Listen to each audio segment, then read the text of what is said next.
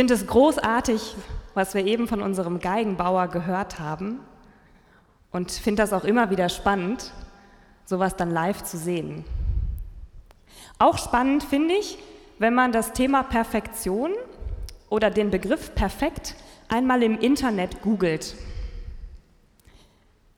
Die perfekte Predigt habe ich leider jetzt nicht gefunden als Begriff, aber beispielsweise, wie mache ich das perfekte Frühstück? Wie sieht das perfekte Frühstücksei aus?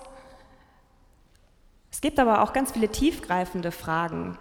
Der perfekte Partner, die perfekte Beziehung oder aber auch Formate im Fernsehen wie das perfekte Dinner.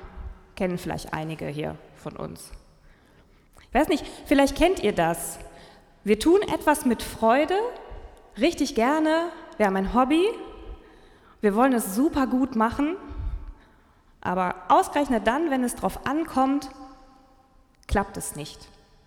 Ich finde das gerade beim Dinner ziemlich ärgerlich. Vielleicht kennt ihr das, wenn wir kochen, wir geben uns richtig viel Mühe, wir haben Gäste zu Hause und genau dann klappt es nicht. Das passiert uns aber nicht nur bei Hobbys. Viele machen das, was sie sehr gerne machen, ihr Hobby, später sogar zum Beruf. Ich gehe mal davon aus, hier in Aachen sitzen vermutlich viele Techniker, Menschen, die vielleicht auch an der RWTH hier in Aachen studiert haben, Mathematiker, Physiker, Computerspezialisten. Ich habe klassischen Gesang studiert und ja, das kann man studieren. Es gibt in Deutschland einen ordentlichen Studiengang für klassischen Gesang. Den konnte man damals noch mit Diplom abschließen. Und ich hatte genauso einen Stundenplan wie wahrscheinlich die meisten Studenten hier in Aachen auch mit verschiedensten Fächern, Theorie, aber dem kleinen Unterschied, dass ich nicht so viel am Schreibtisch sitzen musste. Und das fand ich richtig gut. Ich hatte dreimal in der Woche Gesangsunterricht bei einer renommierten Professorin aus England, die schon überall auf den Bühnen der Welt gesungen hatte. Und ich weiß nicht, ob ihr euch das vorstellen könnt. Wir konnten ein ganzes Semester an einem einzigen Lied arbeiten. Es wurde ein Lied ausgesucht, das wir in dem Semester geübt, gesungen haben, und wir konnten eine ganze Stunde auf einem einzigen Ton arbeiten. An Lautstärke, an Gefühl, Intensität, Ausdruck, bis der Ton dann wirklich genau so war, wie meine Professorin sich das vorstellte. Meistens traf das dann auch meinen Geschmack. Und es war großartig und meine Professorin sprang dann jedes Mal fast aus dem Fenster und hat sich riesig gefreut, dass der Ton dann so wunderschön geworden ist. Ganz viel Zeit, die ich dafür investiert habe, ähnlich wie unser Geigenbauer für diese großartigen Instrumente. Diese Hingabe an eine einzige Sache finde ich unglaublich. So viel Zeit so viel Liebe zum Detail zu investieren. Etwas, das wir Menschen erschaffen. Ein Kunstwerk, ein Instrument, einen Klang, Worte. Und ich habe mich gefragt, woher kommt das, dass wir danach streben, nach diesem Schönen. Das haben Menschen schon Jahrhunderte vor uns getan. Ich zitiere immer gerne die guten alten Philosophen Platon oder Aristoteles, viele Mathematiker kennen den vielleicht auch. Diese Philosophen haben sich die Frage gestellt, was ist eigentlich das Gute und woher kommt es? Und sie hatten die Erkenntnis, dass das Gute ganz eng verbunden ist mit dem Schönen und dem Wahren. Gutes, Schönes und Wahres. Und es blieb nicht nur bei den Gedanken, sondern ein guter Philosoph war nur der, der diese Gedanken auch in die Tat umsetzen konnte. Das heißt, dass wir das Gute, das Wahre und das Schöne auch in unserem Handeln und in unseren Taten verwirklichen. Zufällig bin ich diese Woche auf ein Zitat gestoßen von meinem Lieblingsbratscher.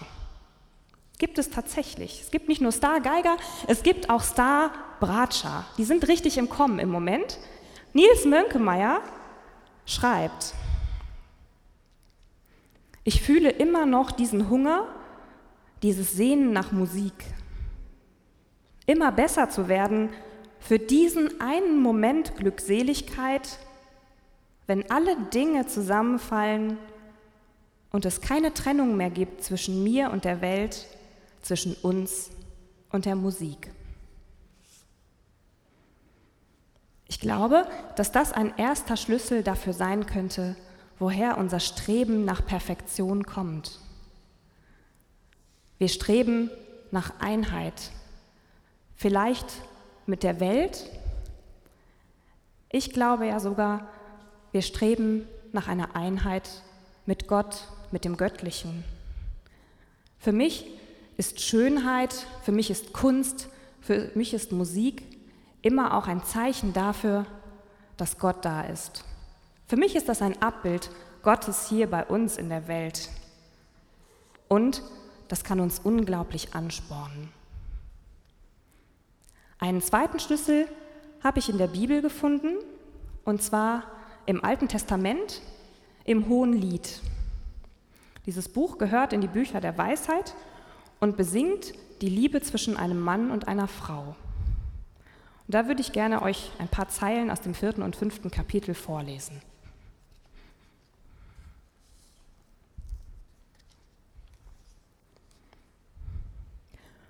Schön bist du, meine Freundin, ja, du bist schön. Hinter dem Schleier deine Augen wie Tauben.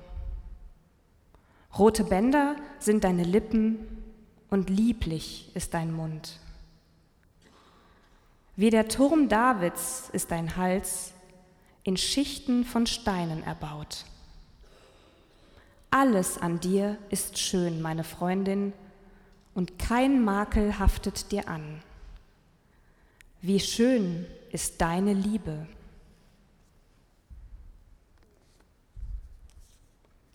Etwas ist schön, etwas ist vollkommen, etwas ist perfekt in den Augen der Liebe. Eigentlich ist es diese Liebe, die uns zu Höchstleistungen anspornt. Ich möchte noch einmal Nils zitieren, der in seinem Text weiterschreibt. Er schreibt über ein Musikstück, das er aufgeführt hat. Ich liebe dieses Stück mit all meinem Herzen. Aber jedes Mal fühle ich, dass ich ihm nicht genüge, dass mein Klang nicht satt genug, meine Lautstärke nicht kräftig genug oder stattdessen hysterisch ist. Das sagt ein Starbratscher, ein dickes Aber in seiner Liebe, in seiner Hingabe, in seiner Perfektion. Das konnte ich damals auch feststellen bei mir. Dieses Feilen an einem einzigen Ton, das kann einen wahnsinnig machen. Es wurde wirklich nichts dem Zufall überlassen. Die Leute, die im Publikum saßen, haben vielleicht gedacht, ach schön, das klingt locker, das klingt leicht und entspannt. Ich hatte Stress pur. Schweiß auf der Stirn, Angst, etwas falsch zu machen. Und in der Tat, wenn es dann in der Prüfung beim Konzert nicht ganz so wurde wie geplant, sagten die Prüfer, ach schade. Es war im Unterricht, hat es doch so gut geklappt das war jetzt nicht ganz so perfekt. Das war nicht so schön, wie wir es geübt hatten. Und schwupp war die ganze Stimmung dahin. Das passierte nicht einmal, sondern das passierte immer wieder. Und irgendwann war diese Liebe, die ich hatte für Musik, für Stimmung, war sie so überlagert, dass ich auch die rechte Freude daran nicht mehr fühlen konnte. Die Freude war weg, die Liebe war überlagert und der Endeffekt war, selbst meine Stimme war irgendwann weg. Die wollte das nämlich nicht. Letztendlich bin ich ja auch nicht auf den großen Konzertbühnen der Welt gelandet, heute auf dieser wunderschönen in Anführungszeichen Bühne in Aachen, in St. Feulan. Und das ist gut so. Und es war ein guter Weg, den ich da gegangen bin. Ein langer Weg, mit dem ich mich erstmal versöhnen musste. Und ich mache auch heute noch mit ganzem Herzen Musik. Hier im Zeitfenster Gottesdienst, zu Hause, überall da, wo es mir Spaß macht. Aber ich habe aus diesem Studium mitgenommen, mich nicht weiter einengen zu lassen. Auch mal Platz zu lassen für Spontanes. Unser Geigenbauer hat es eben gesagt, wir haben eine Grundidee, aber letztlich muss ich mich doch überraschen lassen. Ich muss mich auch überraschen lassen, was für ein Klang letztendlich rauskommt. Und das ist schön. Ich kann mich freuen am Klang, freuen am Schönen und vor allen Dingen kann ich es wieder lieben und dann ist es für mich auch perfekt. Einen dritten und letzten Schlüssel möchte ich euch gerne noch anbieten. Der erste, ich erinnere noch mal dran, wir streben in unserer Perfektion nach dem Göttlichen. Der zweite, etwas ist perfekt, wenn wir es lieben. Und der dritte Schlüssel, den finde ich ganz am Anfang der Bibel in der Schöpfungsgeschichte.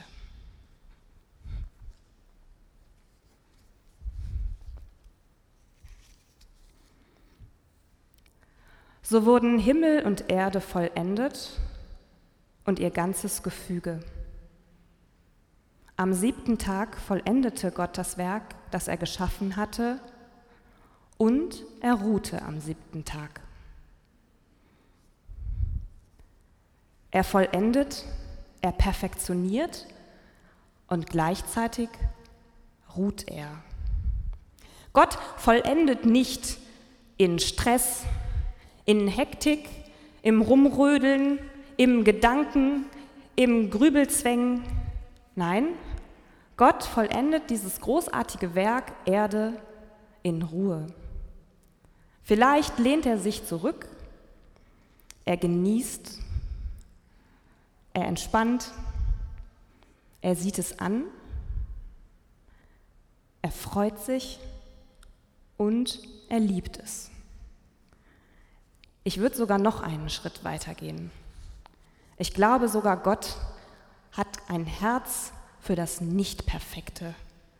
Gott hat einen liebenden Blick für all das, was eben nicht ganz perfekt geworden ist. Die Bibel ist voll von diesen Geschichten von Menschen und ihren Fehlern, Menschen und ihren Schwächen. Beispielsweise Mose, der führt sein Volk aus Ägypten großartig aber ist zu feige, vor dem Pharao vorzusprechen.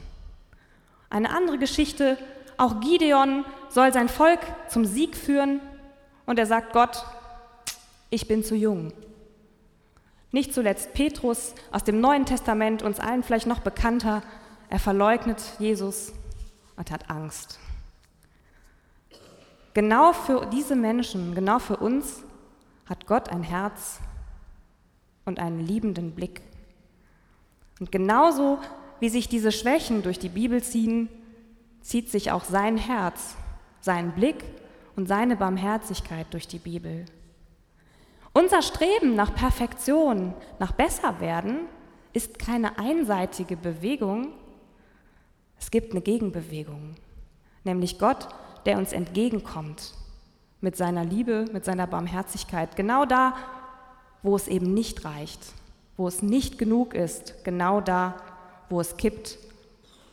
Und am eindrucksvollsten und am schönsten ist er uns vielleicht in Jesus Christus entgegengekommen. Der Mensch war wie wir und uns hier auf der Erde begegnet ist. Das Streben nach Perfektion ist großartig und es ist eine urmenschliche Sehnsucht. Aber ich glaube, manchmal dürfen wir es auch im wahren Sinne des Wortes gut sein lassen. Es wie Gott machen, uns zurücklehnen, uns ausruhen, unser Werk betrachten und uns selbst betrachten mit genau diesem liebenden Blick Gottes. Ich glaube, genau dann ist es perfekt. Amen.